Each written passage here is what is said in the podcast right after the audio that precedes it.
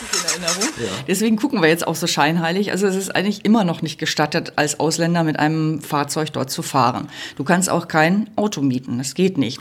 Ach so. Ähm, das heißt, ihr wart illegal unterwegs oder was? Oh, das könnte man jetzt fast so sagen. ja, Pegasus Reisen. Expeditionen mit den Ohren.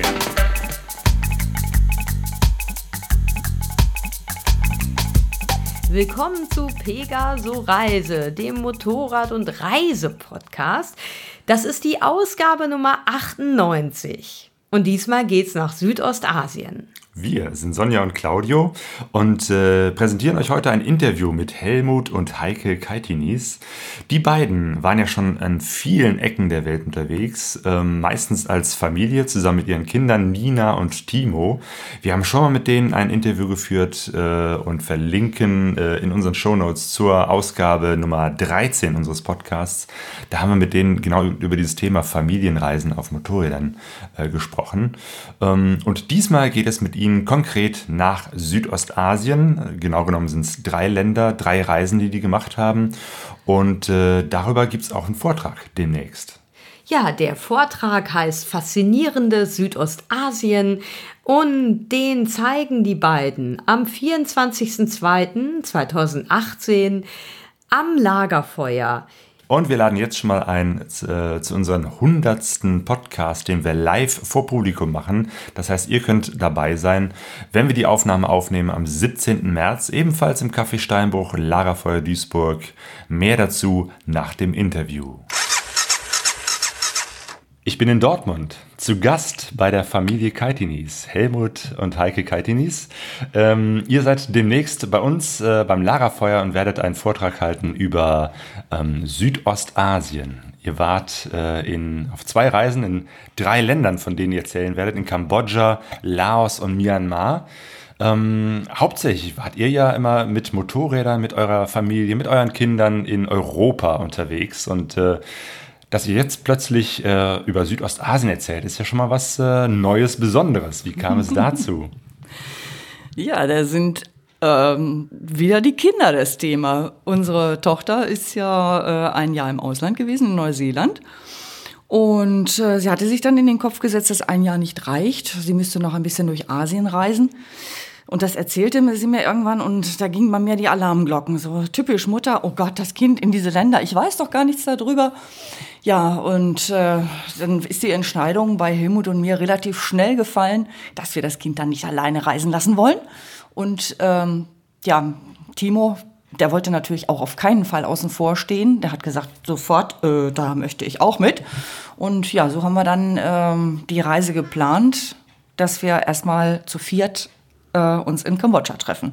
Dass wir also da Wiedersehen feiern. Genau, klassischer Familienurlaub, die genau. Eltern mit ihren zwei Kindern. Man muss allerdings als Hintergrund dazu erzählen, dass ihr schon seit Ewigkeiten äh, zusammen äh, reist. Schon als Nina, äh, die älteste Tochter, ein Jahr alt war, habt ihr sie im Beiwagen im Motorrad mitgenommen. Also ihr seid die Motorradfamilie, die eigentlich schon mit ganz kleinen Kindern, mit mittelgroßen Kindern, also immer ähm, auf Motorradtouren eure Kinder dabei hattet. Ähm, deswegen schon fast schon ungewöhnlich, dass ihr euch Sorgen gemacht habt, dass eure Tochter dann mit, was war das, 18, 19 Jahren plötzlich in Neuseeland ist und äh, ihr dann doch irgendwie so diesen elterlichen Instinkt habt, geht's der gut? Ja gut, in Neuseeland, da ist sie ja ein Jahr unterwegs gewesen, 17.000 Kilometer gefahren, mit Motorrad natürlich. Ähm, aber Neuseeland ist aus unserer Sicht, aus unserer entfernten Sicht, aus der guten alten Welt, was anderes als Südostasien. Und äh, ja, wenn man dann noch bedenkt, also Thailand, da war schon fast jeder aus Europa, aber Kambodscha und Laos äh, und, und, Vietnam, wenn das ins Spiel kommt, äh, da war noch nicht unbedingt jeder. Und in diese unbekannte Welt wollten wir unsere Tochter eben nicht alleine entlassen. Ne? Das war der Ansatz, klar. Ja, und ihr habt wahrscheinlich geahnt, dass das wieder ein spannender Urlaub wird. Eine ja. besondere Reise. Ähm, wie wart ihr da unterwegs? Weil so ganz klassisch mit Motorrad hinfahren war wahrscheinlich nicht drin, ne? Hätten wir ein bisschen mehr Urlaub gehabt, wäre es wahrscheinlich drin gewesen. Wir mussten mit dem Flugzeug hin, da wir nicht so viel Urlaub haben. Äh, wir sind in den Weihnachtsferien in Kambodscha gewesen. Das war eben der Urlaub äh, zu viert. Wir haben alle möglichen öffentlichen Verkehrsmittel und so weiter, Taxi, alles Mögliche genutzt. Äh, Und wir sind von Kambodscha nach Laos geflogen. Dort hatten wir Motorräder gemietet. Und zwar die ähm, 125, äh, 250er Honda, kleine Geländemaschinen. Da waren wir dann mit Nina und äh, ja, da sind wir mit Motorrädern gefahren. Gehört einfach bei uns dazu, ist die schönste Art, Urlaub zu machen. Insgesamt, wenn man alle drei Reisen betrachtet, haben wir 18 verschiedene Verkehrsmittel genutzt. Oh, könnt ihr die 18 noch aufzählen? Was war denn das alles? oh, das wird schwierig. Ähm, die Liste habe ich nicht parat, aber das fängt natürlich an mit, äh, mit sogar mit so einem äh, unspannenden Inlandsflug. Wir waren unterwegs mit äh, Bus, mit einem normalen Taxi, mit äh, mit Rikscha, ja, Motorrad hatten wir erwähnt, mit äh, Fahrrad, mit äh, Motorroller, mit mit, mit einem großen Schiff, mit einem kleinen Paddelboot, mit Bambusbahn? Bambusbahn, ja. Ganz Bahn? Eine Bambusbahn, ja. Da, äh, das ist eine ganz äh, spannende Sache in Kambodscha. Äh, das äh, ist so eine halb illegale Sache jetzt der Einheimischen. Die nutzen alte äh, Trassen noch mit einer ja, wie soll man sagen, vorsinnflutlichen Konstruktion. Ähm, ja, ich man kann das gar nicht so im Detail erklären, äh, aber im Vortrag wird das sehr gut äh, geschildert, was das ist. Also das, äh, ja, das soll Appetit auch auf dem Vortrag machen. Und Eisenbahn hatten wir auch. Die Eisenbahn haben wir ja, auch noch genutzt, Eisenbahn. weil wir waren ja nach den Ländern mhm. Kambodscha und Laos, äh, waren Helmut und ich dann ja noch zu zweit in Myanmar. Wir hatten ja so richtig Lunte gerochen. Wir haben uns in Südostasien verliebt, weil das ist ja, ja, das ist einfach faszinierend, eine ganz faszinierende Kultur, die Menschen, das hat uns so richtig äh, gefangen genommen und Myanmar ist eben, ja, das ist noch was ganz Spannendes, Besonderes, ist noch, noch nicht so lange geöffnet. Und da waren Helmut und ich dann, haben auch wieder einen Motorradurlaub gemacht und äh, ja, dann haben wir gesagt, ach komm, zwischendurch äh, entspannen wir uns mal ein bisschen, fahren wir mal mit der Eisenbahn Myanmars. ich kann mir vorstellen, dass äh, in Myanmar die Eisenbahn ein bisschen anders ist als die Deutsche Bahn. Aber vielleicht, vielleicht fangen wir doch nochmal ganz vorne an, nämlich Kambodscha. Kenne ich nicht, war ich noch nie. Ich kenne ja nur äh, Indonesien, Sumatra. Äh, deswegen versucht mir doch mal zu erklären, wie sieht es aus? Wie ist es, äh, wenn man als Europäer ähm, plötzlich nach Kambodscha kommt? Wie, wie, sieht es aus? Wie riecht es? Wie schmeckt es? Also ein ähm, bekannter Globetrotter, der Spezialist für Asien ist, hat gesagt, das ist sofort der Schlag mit der Keule, wenn ihr erste Mal in Asien seid. Aber ihr schafft das schon. Ähm, und der war in allen Ländern schon äh, Asiens, würde ich sagen. Und äh, ja, es ist, äh, wenn man das nicht gewohnt ist, ist ein Kulturschock. Das ist ja nicht, äh, es gibt so einen uralten Begriff äh, der vierten Welt, äh, den man heute nicht mehr so gerne benutzt, aber Kambodscha gehört eher noch der vierten Welt an. Und von daher ist praktisch alles anders, was wir in Europa kennen. Und dementsprechend natürlich klar, Gerüche, Lärm, Verkehr, es gibt praktisch, es gibt praktisch keine Verkehrsregeln. Jeder fährt immer auf Sicht und einfach nur ganz langsam in Ruhe fahren und so weiter. Also wenn man in Phnom Penh zum Beispiel landet und sagt, äh, ich war noch nie außerhalb von Europas im Verkehr unterwegs, das ist schon eine richtige Herausforderung, ja. ja. Da seid ihr aber zu dritt hingefahren. Das heißt, ihr zwei mit äh, eurem Sohn Timo. Ähm, Nina kam ja erst später dazu. Ähm, mhm. Achso, gar nicht, stimmt. Nein, wir haben uns, äh, wir haben uns in Kambodscha mit Nina getroffen am ah, ersten okay. Tag. Die hat uns schon vom Flughafen abgeholt. Ah, so, Dort haben wir ja. tränenreich Wiedersehen gefeiert.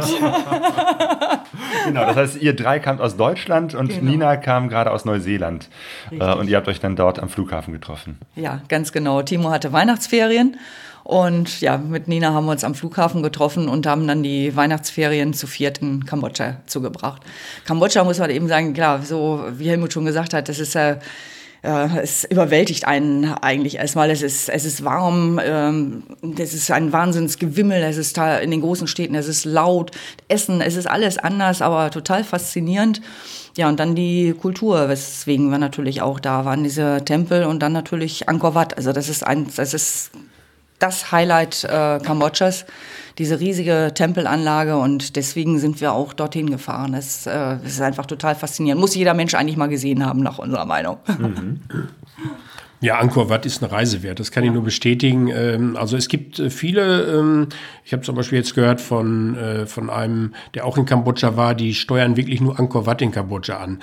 Ähm, das zeigt eben, dass es eine Reise wert ist, aber das würde dem Land nicht äh, gerecht werden, denn die, die Leute sind einfach fantastisch, die sind super entspannt. Also allein wegen der Leute kann man nach Kambodscha fahren, auch ohne dass man sich Sehenswürdigkeiten anguckt. Und das ist einer der wichtigsten Erkenntnisse in allen drei Ländern, wobei sich das zum Ende hin noch gesteigert hat. ja? Okay, aber die, von den Leuten her. Wie, wie funktioniert das? Äh, wie habt ihr euch verständigt?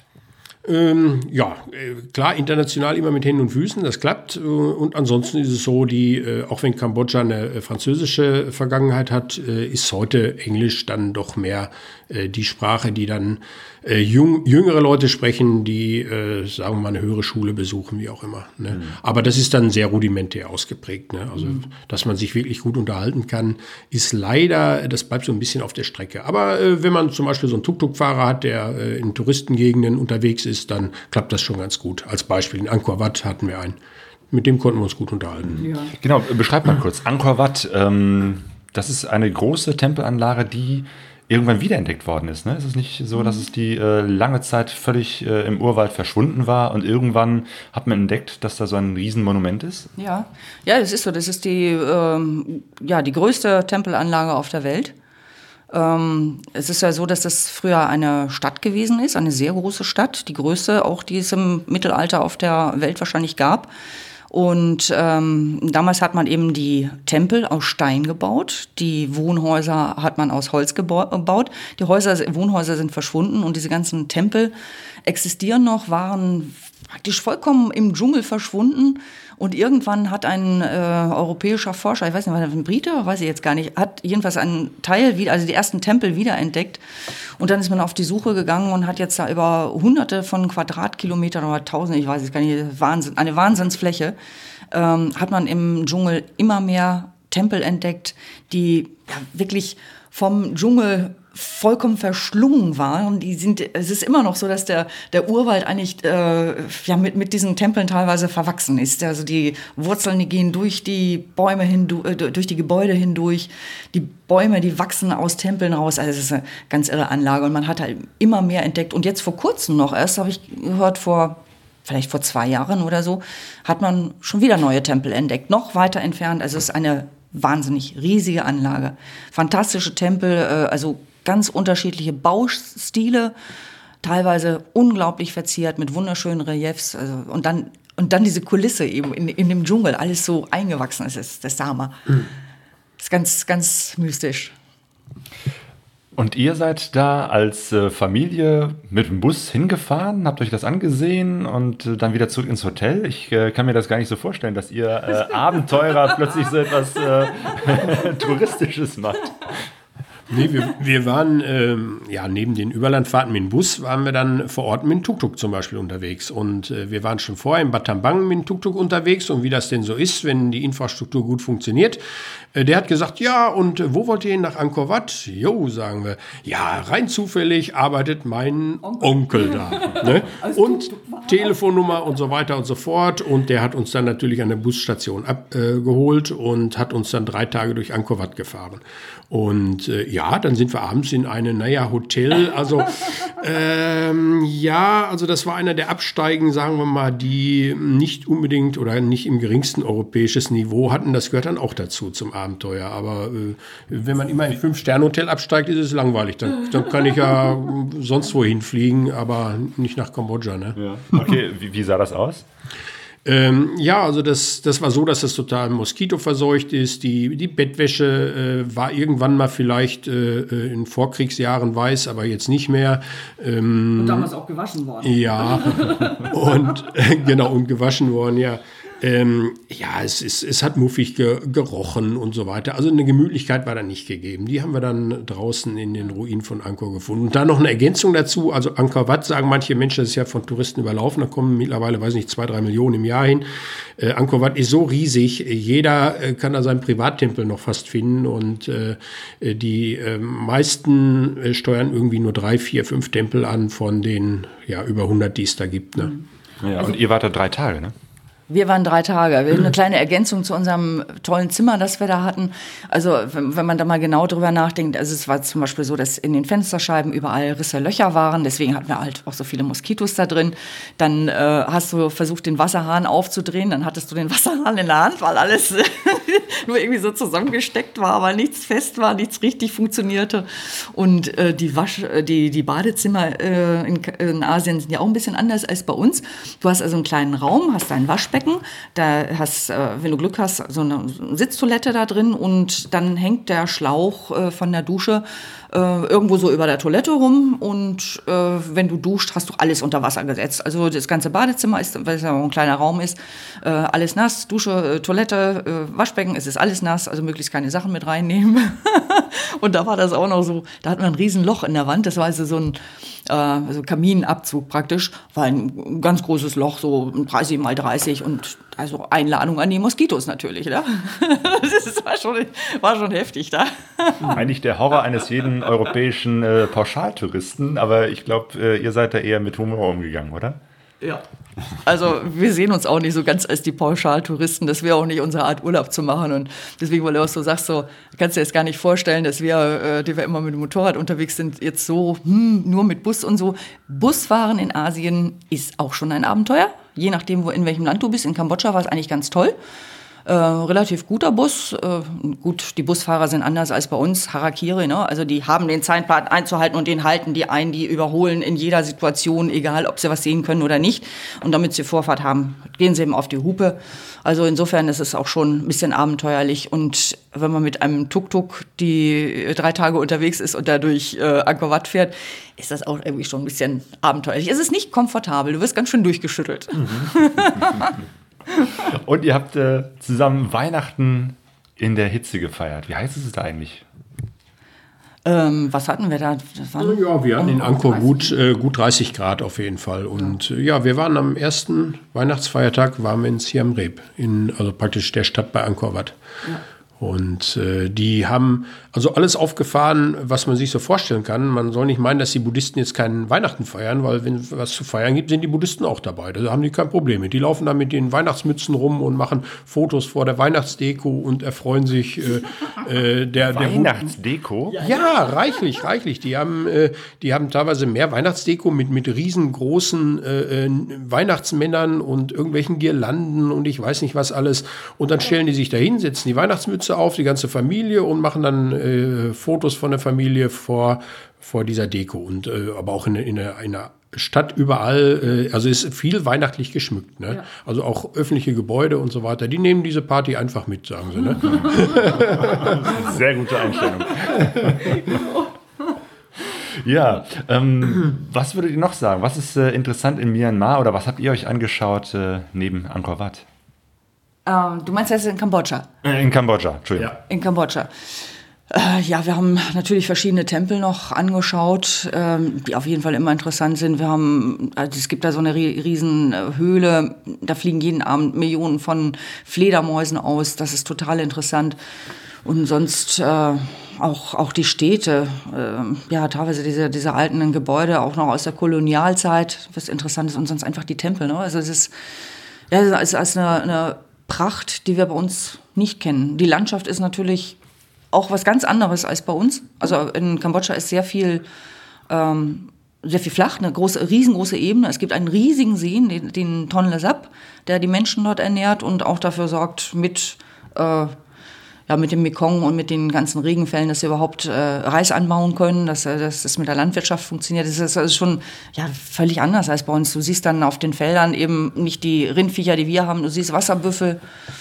So einfach würde ich mal sagen, es ist ja alles, alles anders. Ne? Also diese, egal ob man jetzt diesen riesen See nimmt, auf dem die Menschen leben, die Tierwelt, die Menschen, die Gebäude, es ist alles, es ist alles, einfach alles anders. Die ganzen Märkte, die, die zeigen ja auch die Kultur eines Landes, äh, weil äh, da im Prinzip nichts wächst, was bei uns wächst. Ne? Also man kriegt da jetzt, äh, ich wüsste nicht, dass es da auch Äpfel gibt oder so, äh, fällt mir nicht ein. Ab, Apfelsinen glaube ich auch nicht, ne, komischerweise. Äh, Aber die Vielfalt ist enorm. Ne? Nur das ist einfach so, äh, auf Anhieb würde ich sagen, habe ich immer nur 10% der Früchte und des Gemüses erkannt. Ne? Das ist das Spannende. Ja. Und äh, äh, Märkte ist natürlich immer, da, da ist Leben. Ne? Märkte äh, ist, ist einfach für jeden Touristen, der das Land erkunden will, äh, Pflicht. Ne? Mhm. Und äh, gut, eine traurige Vergangenheit hat Kambodscha noch, was wir uns angeguckt haben, das ist, sind die ähm, die Gedenkstätten an, äh, an diese grauenhaften Massaker vom Pol Pot-Regime. Ne? Und da haben wir uns auch welche angeguckt. Das ist natürlich die dunkle Vergangenheit und es ist also unglaublich, ähm, wie, äh, wie gelöst diese Menschen sind, obwohl das ja noch gar nicht so lange her ist. Und die haben sich ja äh, dazu, naja, ich weiß gar nicht, wie viele Tote es gab insgesamt, das waren auf, ging in die Millionen. Ja. Und die haben sich ja im Grunde genommen auch ja, leider untereinander umgebracht und die haben äh, wohl offensichtlich da einen gewissen Frieden geschlossen, der eigentlich fast unvorstellbar ist, weil das noch gar nicht so lange her ist. Ne? Hm. Das ist also schon beeindruckend. Ne? Die können vermutlich da auch wirklich mit umgehen und ja, dem Nachbarn vergeben. Ne? Mhm. Ja, das Essen. Das Essen ist natürlich dann auch ganz spannend, so wie du schon gesagt hast, Helmut. Also man hat ganz wenig von dem erkannt, was man auf dem Teller hatte oder was man auf dem Grill gesehen hat. Es ist natürlich so, du hast da auch ganz normale Restaurants wie bei uns, aber wir fanden es auch mal sehr spannend, irgendwo auf den Märkten um Straßenrand essen zu gehen. Natürlich immer, äh, naja, mit einer leichten Angst und es grummelt auch öfter mal im Bauch, ja klar, gehört dazu. Also wir haben seltsame Sachen da gesehen. Also die, es gibt mal Fledermäuse am Spieß. Natürlich auch äh, in einer Region werden so große Vogelspinnen gegessen. Es werden Heuschrecken, Maden, Skorpione, alles mögliche. Ratten, Ratten sind sehr beliebt, werden auch gegrillt ähm, wir haben das nicht alles probiert. Also wir sind nicht so selbstquälerisch veranlagt, dass wir sagen, wir müssen alles testen. Aber Vogelspinnen?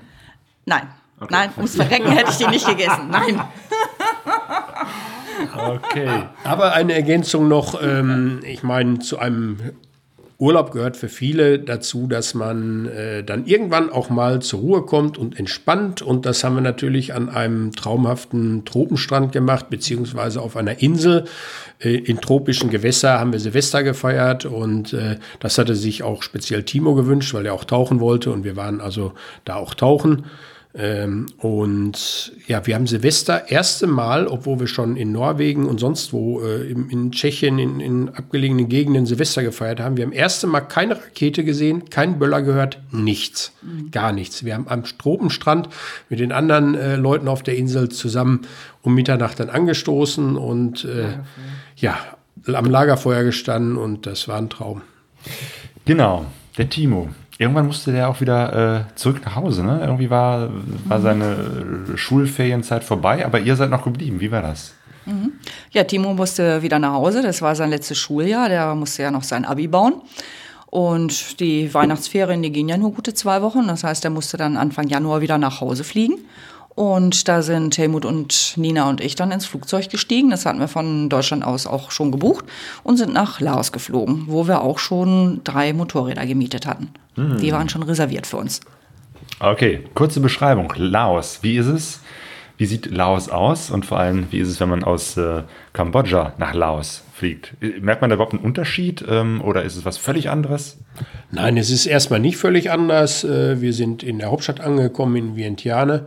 Und ähm, wobei die sehr dörflich wirkt gegenüber Phnom Penh, weil es einfach einer der kleinsten Hauptstädte in ganz Asien ist. Die haben, glaube ich, nur 700.000 Einwohner, Vientiane. Und ähm, ist erstmal nicht völlig anders. Äh, das Klima ist ähnlich, das liegt in der Ebene am Mekong gelegen und da hat man dann auch äh, im Winter tagsüber gute 30 Grad. Äh, das ist dann erstmal gleich. Aber die Besonderheit an Laos ist im Grunde genommen äh, die dünne äh, oder die, die geringe Bevölkerungsdichte weil Laos ist das äh, Land mit den wenigsten Einwohnern pro Quadratkilometer in ganz Südostasien. Also bei, äh, oder man muss anfangen schon in Indien natürlich und dann komplett egal bis einschließlich Indonesien, Malaysia. Man findet nicht äh, ein Land, das so einsam ist. Und wenn man dann also rausfährt, äh, dann hat man kaum noch äh, Städte ähm, und es ist extrem viel äh, stark bewaldet äh, gebirgig und so weiter. Traumhafte Berge. Und ja, traumhafte Gebirgslandschaften, äh, aber eben in Verbindung auch mit einer fantastischen Kultur und äh, die, ähm, die ist natürlich ähnlich, äh, ist buddhistisch geprägt durch die Tempel und so weiter. Und die Leute, die sind noch eine Spur entspannter. Ich weiß nicht, wo es äh, mit zusammenhängt, aber es ist so unglaublich entspannend durch Laos zu reisen. Das ist echt der Hammer, ne? Das, hm. das war also auch schon gleich, weil ja, es ist auch weniger los eben. Ne? Das ist schon die Hauptstadt, das fängt schon an. Die Hauptstadt ist eigentlich eher fast wie eine Kleinstadt. Ne? Alles so entspannend und das waren so die ersten Eindrücke dann, ja. Und ihr hattet da Motorräder. Wie seid ihr da dran gekommen? Das Internet es ist überhaupt kein Problem mehr, alles äh, übers Internet zu buchen, zu organisieren. Ähm, ich hatte ein bisschen gegoogelt und hatte dann herausgefunden, äh, es gibt die äh, Triangle, äh, Triangle Riders in Asien und auch über die äh, bin ich dann auf äh, die Seite von dem Motorradverleiher gekommen. Das ist ein Amerikaner, der jetzt seit einigen Jahren schon in äh, Laos lebt und eben Motorräder vermietet. Und ähm, es gibt noch eine andere Adresse, man kann auch vor Ort mieten, das ist auch kein Problem, da wir aber eben äh, drei Wochen oder na gut, zwei Wochen waren es dann nur, äh, gute zwei Wochen, zweieinhalb mit den Motorrädern fahren wollten und der Urlaub dann zu Ende ist, der Urlaub ist ja immer knapp, muss also gut geplant werden, haben wir gesagt, okay, wir nehmen diesen, äh, die Motorräder von diesem äh, Amerikaner in der Hoffnung, dass es eben die besten sind, dass alles gut klappt, dass alles sicher ist. Und war also gar kein Problem. Was für Motorräder habt ihr euch da ausgeliehen? Da hatten wir 100 CRF 250 ähm, und das sind wunderschöne Enduros und ich bin ja noch nie mit so einer kleinen Enduro gefahren, äh, war total überrascht. Also die Straßen sind so klein, so eng, wenn das nicht gerade steil bergauf geht, dann fehlt ein bisschen die PS-Zahl, die haben irgendwie so ein bisschen über 20 PS, äh, 24, ich weiß das gar nicht genau, aber äh, wunderbare Motorräder mit einem tollen Fahrwerk und äh, perfekt eigentlich für das Land. Also äh, ja, vielleicht 150 Kubik mehr wäre gut, aber ansonsten nein, eigentlich vollkommen ausreichend. War mhm. klasse, haben wir gute Erfahrungen mitgemacht gemacht. Und auch der Sitzkomfort ist äh, überraschend gut. Wie habt ihr das mit dem Gepäck gemacht? Weil ihr wart ja bisher vorher ganz normal unterwegs und plötzlich äh, steigt ihr um auf Motorräder. Ja, das war lustig. Ja, das war gut. Also äh, das, das, war nicht ganz einfach, weil äh, ja, anfangs als Backpacker, dann hinterher mit dem Motorrad, da muss man schon ein bisschen planen und wir hatten auch unsere Motorradausrüstung natürlich mit, bis auf den Helm. Leider würden wir auch nicht wieder so machen, weil diese Ranzdinger, die wir da bekommen haben, das war nicht gerade schön, rochen nicht gut, passten nicht gut, funktionierte eigentlich gar nichts. Ja, man, man musste sich eben beschränken, ne? also nur das Allernötigste mitnehmen. So eine Unterhose kann man im Notfall ja auch mal wenden, statt noch eine neue anzuziehen. So Aber hattet ihr denn irgendwelche Taschen, die man so äh, übers, aufs Motorrad drauf tun kann? Oder hatten die so richtige Gepäcksysteme? Also wir haben alles mitgenommen. Wir haben hier zu Hause so, schon so gepackt, alles zusammengepackt, dass man es in die Motorradtaschen mitbekommt. Äh, wir haben also Ortlieb-Packtaschen äh, mitgehabt und wir hatten einen äh, Packsack, den man hinten drauf äh, packen kann. Und ähm, nee, die Ortlieb-Taschen hatten wir da ja gar nicht mit. Ach, die hatten wir später erst. Die haben wir ja. Wir hatten, wir hatten alles, wir hatten alles in Tank, im Tankrucksack, Tankrucksack und in einer großen Rolle. Je nach, je nach Größe der Person. Meine Rolle ist natürlich größer als die von Heike Stimmt. und von Nina. Das ist klar. Ne? Aber das muss da reichen. Mhm. Stimmt. Und dann seid ihr zu dritt auf drei Mopeds losgedonnert durch Laos. Genau, wir haben uns vorher so ein bisschen überlegt, was wir uns anschauen wollen und haben eine schöne Runde durch Laos gedreht, ja. Wobei es auch da wieder äh, einige interessante Sachen gibt. Ähm, auch, äh, also zum Beispiel so äh, historische Stätten, die Ebene der Tonkrüge oder Steinkrüge, müsste man eigentlich sagen. Da stehen so Riesensteinpötte über eine gewaltige Ebene verstreut. Keiner weiß, warum stehen die da eigentlich rum. Interessant, sich das anzugucken. Ähm, ja, und sonst Laos äh, natürlich durch die, durch die Tempel. Ähm, die haben ja auch so sehr, sehr alte, schöne Tempel, schön verziert. Und durch diese entspannten Menschen, die auch mit ihrem äh, Glauben sehr entspannt umgehen, kann man als Tourist überall rein, sich alles angucken.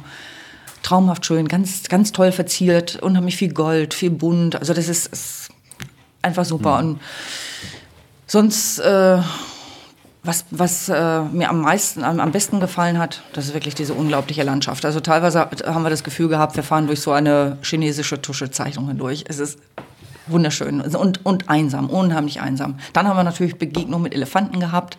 Wir haben ein Elefantencamp besucht. Also Laos war ja früher das Land der eine Million Elefanten, hat man gesagt. Mittlerweile gibt es nicht mal mehr tausend Elefanten im Land.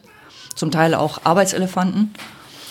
Ähm, und wir haben einen Camp ausgesucht, die haben sich äh, darauf äh, spezialisiert, dass sie zum Beispiel Arbeitselefanten freikaufen oder verletzte Elefanten äh, kaufen und die peppeln und auch zum Teil wieder nachzüchten. Das haben wir uns angesehen, in auch einer wunderschönen Landschaft, ganz einsam gelegen.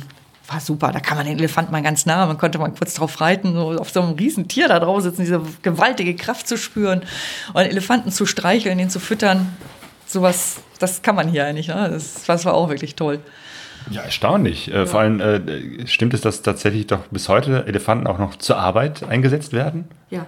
Also wir, wir haben auch äh, Arbeitselefanten noch am Straßenrand gesehen. Und das ist immer noch gang und gäbe, dass die zur Arbeit eingesetzt werden. Also hauptsächlich eben, um, um äh, Bäume zu rücken. Also das, die haben natürlich Tropenhölzer und da werden die Arbeitselefanten eingesetzt. Gibt es sonst noch äh, gute Tipps, falls mal jemand in Laos ist, was man unbedingt jo. so aus eurer Perspektive äh, sich ansehen sollte oder wo man hinfahren sollte? Ähm, ja, also ein, äh, eine Sache oder eine Stadt ist auf jeden Fall Hauptanziehungspunkt, das ist die alte Königsstadt Luang Prabang. Das ist also eine äh, absolute Wohlfühloase. Ähm, also wenn man da ankommt äh, und mal einen Tag war, dann möchte man eigentlich nicht mehr weg. Das ist also eine, eine äh, unglaublich fantastische Atmosphäre. Das ist die Stadt der, ich weiß nicht, wie viele hundert Tempel äh, die hat. Aber äh, es ist ein gemäßigter Tourismus, man hat die komplette Infrastruktur, man taucht aber ein in diese äh, ja, buddhistische Welt, äh, unheimlich viel alte Baustruktur auch noch äh, vorhanden. Also die Altstadt ist praktisch wirklich noch komplett alt, keine Neubauten. Mhm. Und äh, ja, man, man bekommt auch alles. Das ist ja auch nicht unbedingt ein Nachteil. Ne? Man kann also abends in wunderschön gemütlichen Pubs sitzen, man kann super essen, man kann am Mekong äh, sitzen, man kann über alte Bambusbrücken äh, gehen, man kann Sonnenuntergang äh, von, von einem Tempelberg äh, ähm, betrachten auf den Mekong. Also das ist schon ja, der Mekong an sich schon, der Name, der zieht ja schon magisch an. Ne? Und äh, ja, wenn man in dieser Stadt ist, die direkt am Mekong gelegen ist, das ist also ein Traum. Also manche bleiben auch durchaus zwei Wochen nur in Luang Prabang. Mhm. Habt ihr euch das vorher ähm, genau überlegt, dass ihr euch auf der Karte irgendwie so eine Route rausgesucht habt äh, und dann irgendwie Hotels gebucht habt? Oder wie, wie seid ihr da vorgegangen? so wie wir das immer machen. Also wir planen eine grobe Route, wir schauen uns an, was wir gerne ansehen möchten und unterwegs gucken wir dann mal, ob das alles so passt, ob wir uns das wirklich alles noch angucken oder was wegstreichen müssen oder irgendwas dazu nehmen. Also es ist immer relativ locker vorgebucht, wird überhaupt nichts, außer vielleicht mal die erste Nacht, wenn man ankommt, wenn man vielleicht sowieso spät ankommt. Ja, ansonsten sind wir so wie immer gereist. Wir sind losgefahren, wir haben ungefähr abgecheckt, wo wir circa hinkommen müssten, um eine Unterkunft zu kriegen. In Laos ist das eben nicht ganz einfach, wenn man abseits der Touristenpfade unterwegs ist. Da muss man schon mal ein bisschen genauer gucken. Da kriegt man dann auch schon mal naja, absteigen, die dann noch ein bisschen schlechter sind als das, was wir schon in Kambodscha hatten. Aber ist egal. Hauptsache, man kann irgendwo sein, sein Haupt betten. Ne? man kriegt irgendwie eine Dusche. Essen ist dann auch nicht mehr ganz so einfach, weil ähm, die laotische Schrift natürlich mit unserer überhaupt nichts zu tun hat. Dieses wunderschön, ganz tolle Kringel, aber man kann nichts daraus erkennen. Man ist dann mal ganz glücklich, wenn man irgendwo hinkommt ähm, und es sind Bilder auf der Karte. Dann zeigt man auf diese Bilder und kriegt vielleicht irgendwas, was ähnlich, äh, dieses, äh, diesem Gericht irgendwie ähnlich ist, was man da gesehen hat. Und naja, also meistens hat es auch ganz gut geschmeckt, aber man musste dann schon manchmal so ein bisschen mehr gucken. Ne? Also in, da, da war es in einigen Gegenden nicht mehr ganz so einfach, was zu finden. Aber wir mussten nie richtig Hunger schieben. Irgendwann haben wir immer was gefunden und auch irgendwas gefunden, wo wir schlafen konnten. Aber wie gesagt, gebucht haben wir nichts. Ihr ähm, seid ja schon seit Jahren unterwegs und ähm, lange Zeit war es ja so die Situation, ihr zwei macht die Reise und ihr nehmt die Kinder mit. Wie war das jetzt auf dieser Reise? Jetzt war Nina dabei, aber Nina hatte schon ein Jahr Neuseeland hinter sich, ähm, fährt jetzt auch schon seit einiger Zeit Motorrad. Hm, ich kann mir vorstellen, dass es auch nochmal ein bisschen anders ist, äh, plötzlich, wenn drei Erwachsene unterwegs sind. Oder seid ihr da so ein eingespieltes Team, dass sich das immer noch genauso verhält wie vorher auch? Ja, wir haben die ja relativ früh eingebunden in unsere Planung. Also ähm, ich kann mich daran erinnern, im Schottlandurlaub 2001, da haben wir schon genau mit den Kindern durchgesprochen. Im Reiseführer haben Fotos gezeigt, wollt ihr dies und das und jenes sehen. Und haben gesagt, jo, das wollen wir sehen. Und haben gesagt, dann müsst ihr aber den ganzen Tag nochmal zusätzlich auf dem Moped sitzen, statt irgendwo rumzuspielen. Kein Problem, wir wollen das sehen. Also das heißt, das ist schon, da war Timo fünf Jahre alt, da war der schon in die Planung mit eingebunden. Und äh, das hat sich eigentlich ähm, ja immer mehr verstärkt und äh, was die nicht wollten, haben wir nicht gemacht. Also es mussten immer alle vier das das wollen. Ne? Also drei war uns eigentlich nicht genug und so war das jetzt in Laos auch. Nina hatte auch klare Vorstellungen, die hatte ihren eigenen Reiseführer Südostasien und wir hatten unseren Reiseführer und wir haben die Vorstellungen miteinander abgeglichen und sind dann durchs Land gefahren, so wie Heike gerade sagte. Und wir hatten nur die erste Nacht vorgebucht und äh, dann haben wir einfach mal geguckt. Und jeden Abend haben wir natürlich beim Essen den Reiseführer zur Hand genommen, haben gesagt, so, mal gucken, wie machen wir das jetzt hier und da und dort und bleiben wir noch eine Nacht oder nicht. Und ja, so haben wir das also wirklich ganz demokratisch abgestimmt. Ne? Ja, sehr schön. Sind wir nicht anders gewohnt. eine Mini-Reisegruppe, aber das klappt auch wirklich relativ gut, weil wir das, wie gesagt, so wie Helmut eben erzählt hat, also die ganzen Jahre schon gemacht haben.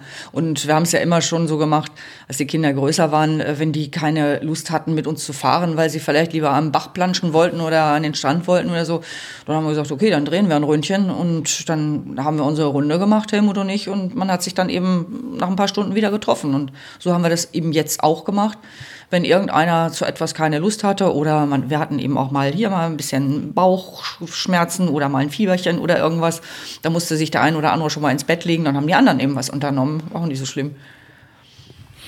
Gut, dann kommen wir jetzt zur dritten Reise, die ihr gemacht habt, Myanmar. Da wart ihr aber dann nur noch zu zweit unterwegs, ohne Kinder. Genau. Ja, wir wurden immer weniger auf jeder Reise. Aber äh, gut, die, die Kinder hatten dann auch ihre eigenen Reisepläne und äh, die, die waren zur gleichen Zeit vier Wochen in Thailand, interessanterweise, aber mit, äh, mit eben, äh, die waren zu viert äh, von ihren Studiengängen, ja, mit Studienkollegen. Und wir waren eben in Myanmar unterwegs mit zwei XT 125. Wir haben gesagt, ähm, das muss man auch mal ausprobiert haben im Leben. Ne? Denn was 16-Jährige können, können vielleicht auch äh, Leute, die ein bisschen älter sind. Und ja. Auf so kleinen Geländemaschinen äh, ja. durch ein Land heizen. Ja, genau, genau. Ja, finanziell auch, ne? Äh, ja, ja, das ist schon ein Unterschied, ob man eine XT125 leiht in dem Land oder ob man zum Beispiel eine CRF 250 leiht, die in Myanmar deutlich teurer ist als in Laos. Die kostet Mal ganz grob gesagt zu den äh, Preisen. Die kostet ungefähr, glaube ich, 60 Dollar in Myanmar pro Tag und äh, 35 in Laos. So, und wenn man dann äh, gegenüber einer XT 125 äh, ähm, ja, 24 am Tag. Ja, da haben wir 35 Dollar pro Tag gespart. Pro Motorrad das sind 70 Dollar am Tag. Und wenn man vier Wochen unterwegs ist, ist das Geld. Jo, ihr hattet ja. vier Wochen Zeit, ihr hattet zwei Motorräder äh, in Myanmar. Ein Land, das ja auch eher so äh, unbekannt ist oder zumindest lange Zeit äh, nicht so touristisch erschlossen war. Mhm. Äh, wenn ich das richtig im Kopf habe, durfte man auch nicht mit einem Fahrzeug durchfahren. Irgendwie war das mhm. zumindest Nee? Okay. Nee, nee, ist richtig. Also hast, hast du völlig richtig in Erinnerung. Ja. Deswegen gucken wir jetzt auch so scheinheilig. Also es ist eigentlich immer noch nicht gestattet, als Ausländer mit einem Fahrzeug dort zu fahren. Du kannst auch kein Auto mieten. Das geht nicht. Ach so. Ähm, das heißt, ihr wart illegal unterwegs oder was? Oh, das könnte man jetzt fast so sagen. mehr oder weniger. Also du darfst ähm, offiziell in einer Reisegruppe ähm, mit dem Motorrad fahren, mehr oder weniger. Also das ähm, es ist immer noch schwierig, da genaue Informationen zu kriegen. Es gibt ja geführte Touren, die werden auch äh, toleriert, das ist auch überhaupt kein Problem. Ähm, so wie wir gefahren sind, ist es eigentlich nicht gestattet. Aber dieses Land möchte ja auch gerne Touristen haben. Es ist ja seit ein paar Jahren, also seit 2014 offiziell geöffnet, dass man ohne große Probleme reinkommt. Und ähm, der Tourismus bringt viel Geld, man möchte mehr Touristen haben, also drückt man da auch sämtliche Augen zu. Wir haben keine Probleme gehabt. Äh, wir sind nirgendwo angehalten worden. Also es gibt so normale äh, Kontrollen, so Straßenkontrollen. Da zeigst du mal den Führerschein vor und ähm, die Papiere vor. Äh, auch so zwischen den Bundesstaaten gibt es diese Kontrollen, aber es ist jetzt nicht so, dass du da ständig angehalten wirst und dass man immer sagt, ah, ja, du darfst aber eigentlich nicht und dass hier irgendwie Schwierigkeiten gemacht werden, überhaupt nicht. Nur viele Leute, also viele äh, ähm, Einheimische haben uns schon angesprochen und gesagt so, was ist das denn da? Ihr seid ja mit Motorrädern unterwegs darf man das denn überhaupt? Und ja, ja, natürlich darf man das, klar, ist doch erlaubt. Ne? wie seid ihr, also ich, das war mir jetzt gar nicht so bewusst, dass das so kompliziert ist. Ähm, wie seid ihr denn an die äh, Motorräder überhaupt rangekommen, wenn das äh, gar nicht äh, erlaubt sein sollte? Es gibt eben einen äh, Motorradverleiher in äh, Myanmar und der macht geführte Motorradtouren. Ah, ja. Und über den haben wir die Motorräder ausleihen können. Okay. Auch natürlich wieder Internet von Deutschland aus ist überhaupt kein Problem. Okay. Wo seid ihr gestartet in Myanmar? Wie war das? Erster Eindruck? Wir sind in Mandalay gestartet. Das ist die zweitgrößte Stadt des Landes äh, im Norden. Und ähm, Mandalay deswegen, weil zum Beispiel Yangon, äh, Rangoon ganz früher genannt, ähm, da sind Zweiräder, motorisierte Zweiräder grundsätzlich auch für Einheimische komplett verboten. Und deswegen kann äh, schlechten Motorradverleiher in Yangon existieren. Ich glaube, der hätte ziemlich schnell finanzielles Problem. also hat er sich in Mandalay angesiedelt. Und äh, da kann man dann äh, problemlos hinfliegen von Bangkok aus. Und das ist eine Millionenstadt. Und ja, da taucht man wieder in eine total andere Welt ein. Ja. Das ist noch äh, viel äh, ja, chaotischer im Grunde genommen als Kambodscha und Laos. Mhm. Ja, wie, wie chaotisch? Ähm, ich, wenn, wenn du sagst, wenn ihr erzählt, äh, man ist da gar nicht so viel mit Motorrädern unterwegs, oder ist es doch dieses typische, was ich so aus Asien kenne, dass man mit ganz vielen kleinen äh, mhm. Kisten 90, 125 Kubik da unterwegs ist? Ja, also das ist auch wirklich so zwei Räder ohne Ende. Äh, es wimmelt, das ist das Hauptverkehrsmittel, würde ich mal sagen, wo ganze Familien drauf Platz finden. Ähm, ja, was, was da einfach ist, ähm, es, es leben natürlich viel mehr Menschen zum Beispiel in, in äh, Myanmar als in Laos. Deswegen also richtiges Gewimmel auch auf den Straßen. Und ähm, Verkehrsschilder haben wir irgendwie äh, ich glaube, nicht ein einziges gesehen. Kann ich mich an keines erinnern. Es gibt irgendwelche Verkehrsregeln vielleicht, ich weiß es nicht. Also man guckt eigentlich immer, wie fährt der andere und fährt dann irgendwie hinterher. Äh, es ist alles alles immer so im Flow, so ganz entspannt und äh, keine hektischen Sachen machen, nicht plötzlich bremsen, nicht plötzlich abbiegen und immer so mit, mitschwimmen im Verkehr, dann klappt das alles. Ja, und äh, sonst ist das einfach so, du tauchst da in eine völlig andere Welt ein. Also das ist... Äh, also man, wie, wie soll man das sagen? Es ist eigentlich ein Land, äh, es gibt, gibt ja praktisch keine Industrie in diesem Land. Es wird alles, fast alles noch äh, wirklich von Hand hergestellt. Ähm, du hast keine, hast, äh, wenn, sobald du aus den Städten raus bist, hast du kaum noch moderne Bauten. Das ist alles, als ob du wirklich so eine Zeitreise gemacht hast in ein, ein ganz anderes Jahrhundert. Hm. Wie sehen da so die Häuser aus und wie sieht die Landschaft aus? Die Landschaft auch wieder sehr unterschiedlich, aber sehr, sehr hügelig, auch viele Berge. Die haben sehr viele richtig hohe Berge. Ähm, auch natürlich Flusslandschaften, ähm, Reisfelder sind wunderschöne Strände. Wir also wirklich Traumstrände, ganz, ganz toll. Palmen bis ans Meer, feinster Sandstrand, wunderschön, tolle Inseln. Ähm, ja, wie kann man sich das vorstellen? Also sehr, sehr, sehr bewaldet auch, sehr viel Bambus wächst da.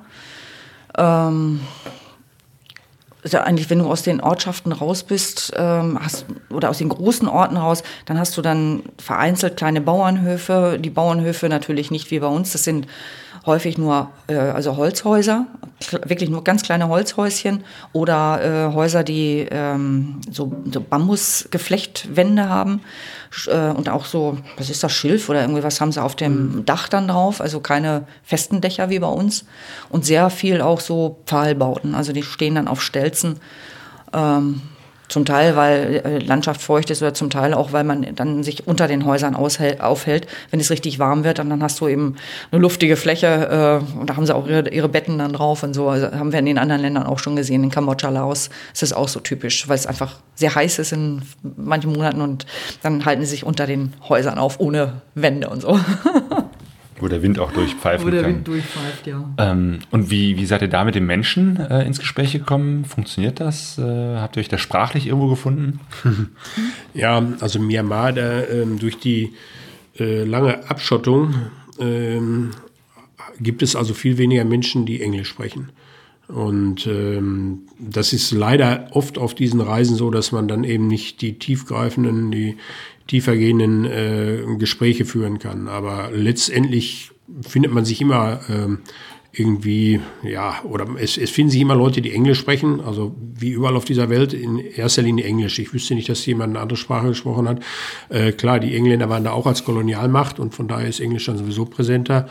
Und äh, ansonsten ist aber gefühlt auf den Dörfern der, der Bildungsgrad äh, also sehr, äh, leider sehr rückständig. Ne? Und äh, wir waren mit Sicherheit in vielen Dörfern die ersten Touristen, die jemals da überhaupt waren. Also so, wir wurden da angeguckt wie, wie eine Sensation. Ne? Ja. Und, aber dementsprechend trotzdem extrem freundlich äh, und neugierig äh, begrüßt und wir waren dann immer die Sensation in den Dörfern, das ist klar.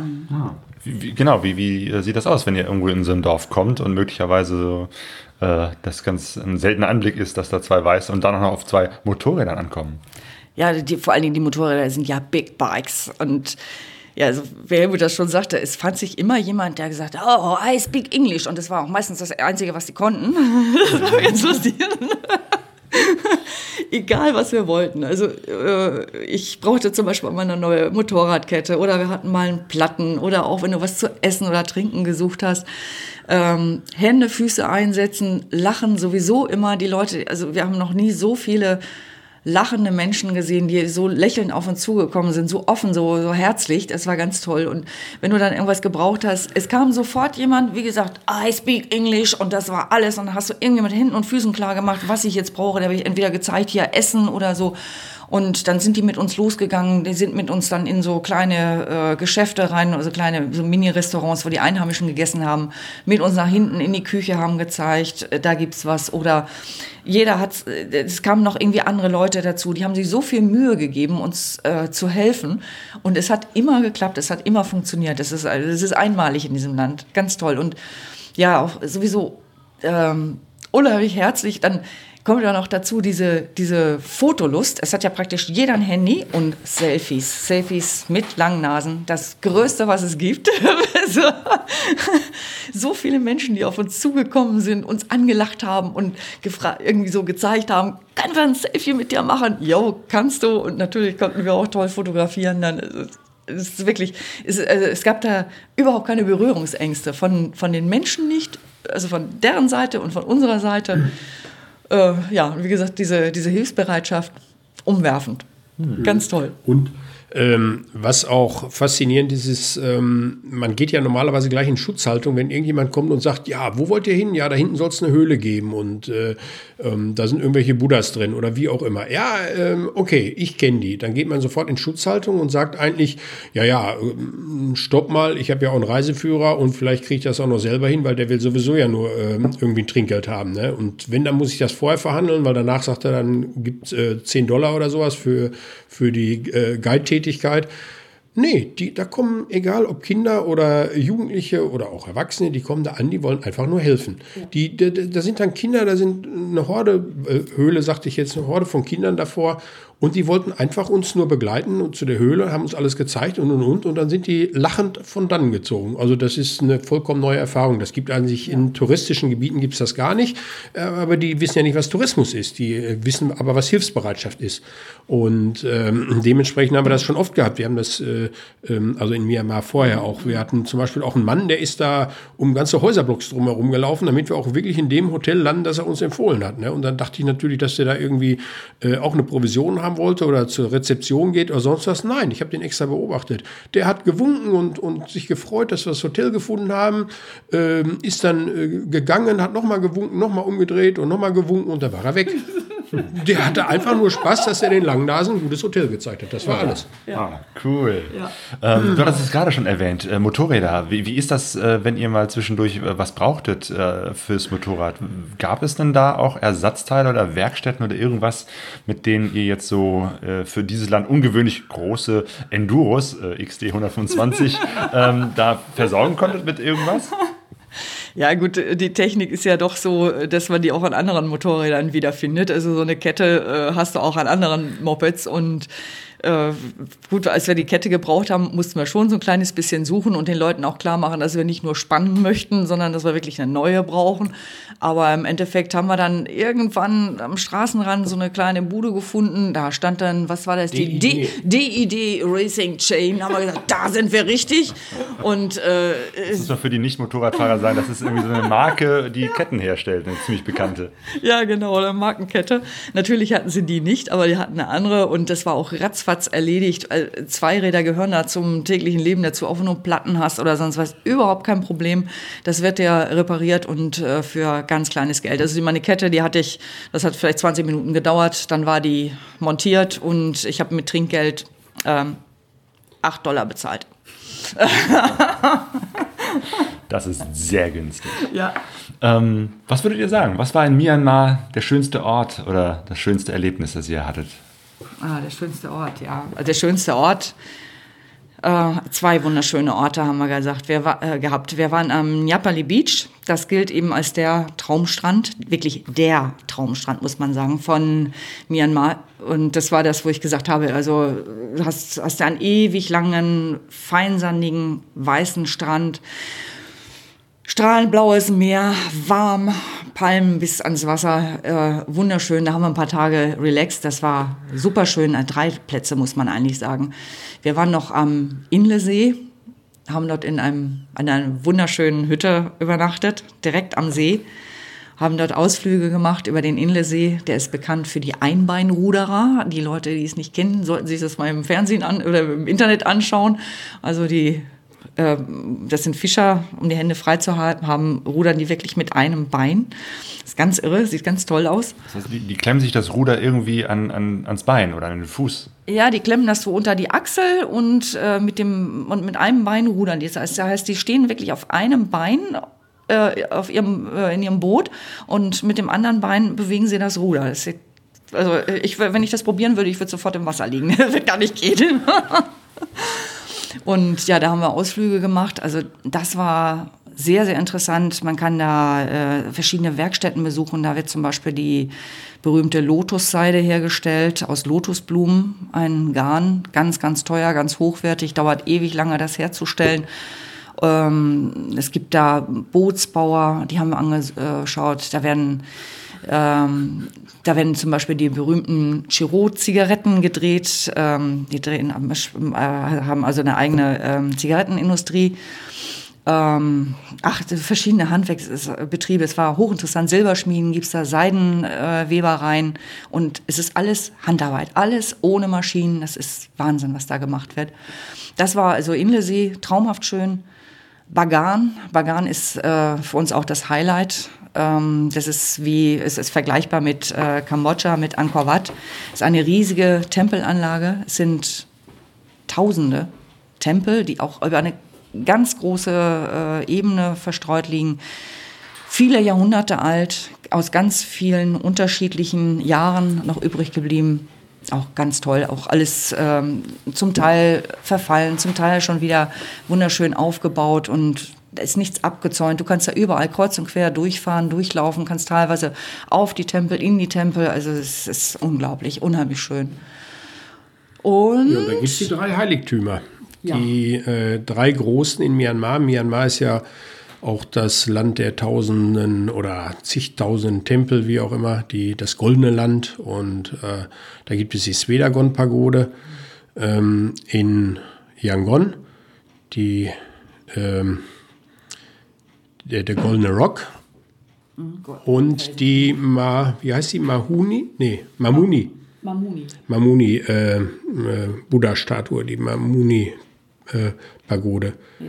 Da ist ein Buddha mit, ich weiß nicht, ein paar hundert Kilo Gold, Blattgold ähm, verziert sozusagen. Das sind die drei Heiligtümer, äh, die ja eine ganz spirituelle Wirkung entfalten. Wenn man, äh, der kann man sich nicht entziehen. Das ist also ein Wahnsinn, äh, wie viele Pilger da äh, erscheinen in ihrer Sonntagstracht und äh, das äh, auf der anderen Seite eine totale Lockerheit, die man gar nicht kennt. Also auch selbst an diesen heiligen Städten sind die so extrem locker, das gibt's gar nicht. Zum, äh, ein, ein Beispiel äh, an der Svedagon-Pagode, das größte Heiligtum, da haben mich Mönche angesprochen, wo wir denn herkommen und so weiter. Ja, ich habe gesagt, Deutschland, welche Stadt? Da habe ich gesagt, Dortmund. Und äh, ach ja, Borussia Dortmund, der Jürgen Klopp, das ist der beste Trainer der Welt und total super und der ist ja ein Dortmund-Fan und so weiter. Und äh, ja, das waren drei Mönche, die da ganz andächtig da vor so einer ähm, vor so einem Tempel saßen. Ne? Und danach musste ich natürlich dann äh, Fotos machen von den Mönchen und äh, die von uns und so weiter und so fort. Und das äh, ist dann so ein Teil dieser Entspanntheit in diesen Ländern. Sehr cool. Ja.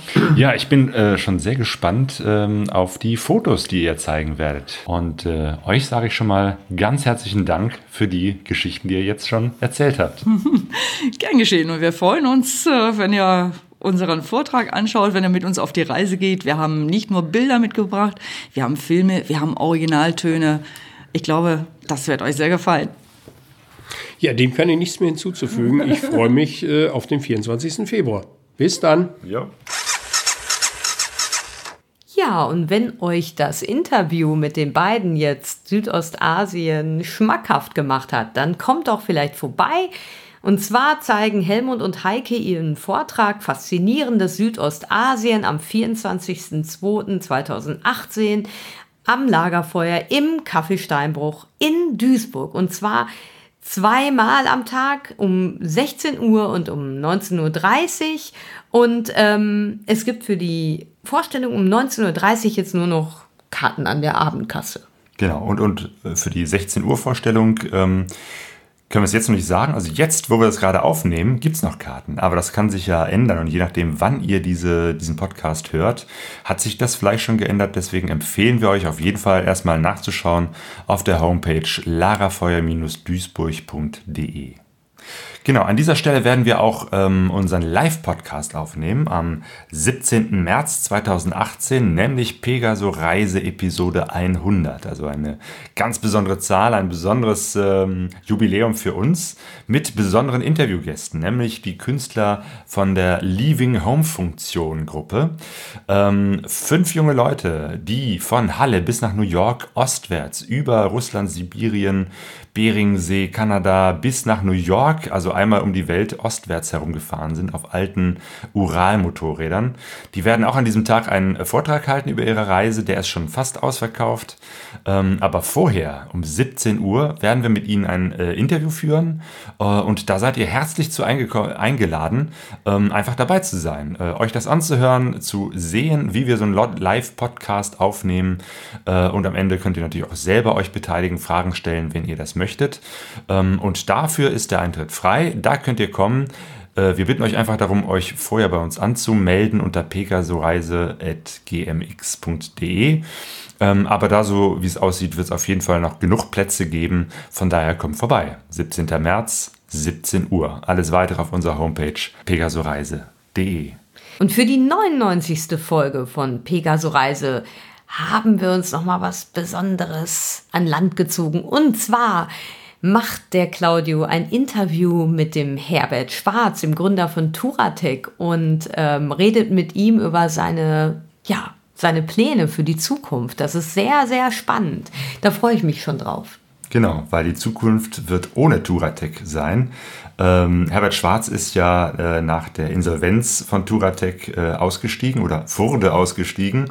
Turatec gibt es weiterhin, die Firma, aber ohne Herbert Schwarz, was man sich eigentlich kaum vorstellen kann, weil Herbert Schwarz und Turatec, das gehörte eigentlich äh, zusammen. Er ist ja auch der Gründer dieser Firma. Es war eine sehr dramatische Geschichte Ende letzten Jahres, als die Motorradreisegemeinde erfahren hat, ähm, ja, dass er aussteigt, dass die Insolvenz ansteht und ähm, ja, genau darüber habe ich mit ihm gesprochen, was das für eine Zeit war, äh, wie es jetzt mit ihm weitergeht und er wird auch so ein paar Hintergrundgeschichten erzählen. Von daher bleibt dran, demnächst Ausgabe Nummer 99 von Pegaso Reise.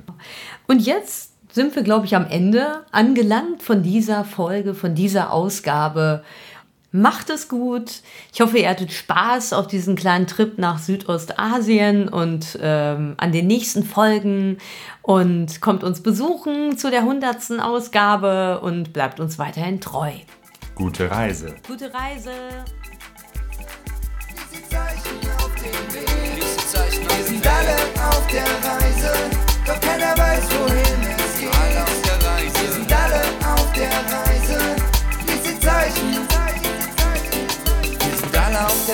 Reise, alle auf der Suche, die Sehnsucht ist unser Motor. Wir kennen uns nicht, sitzen doch. Pegasoreise.de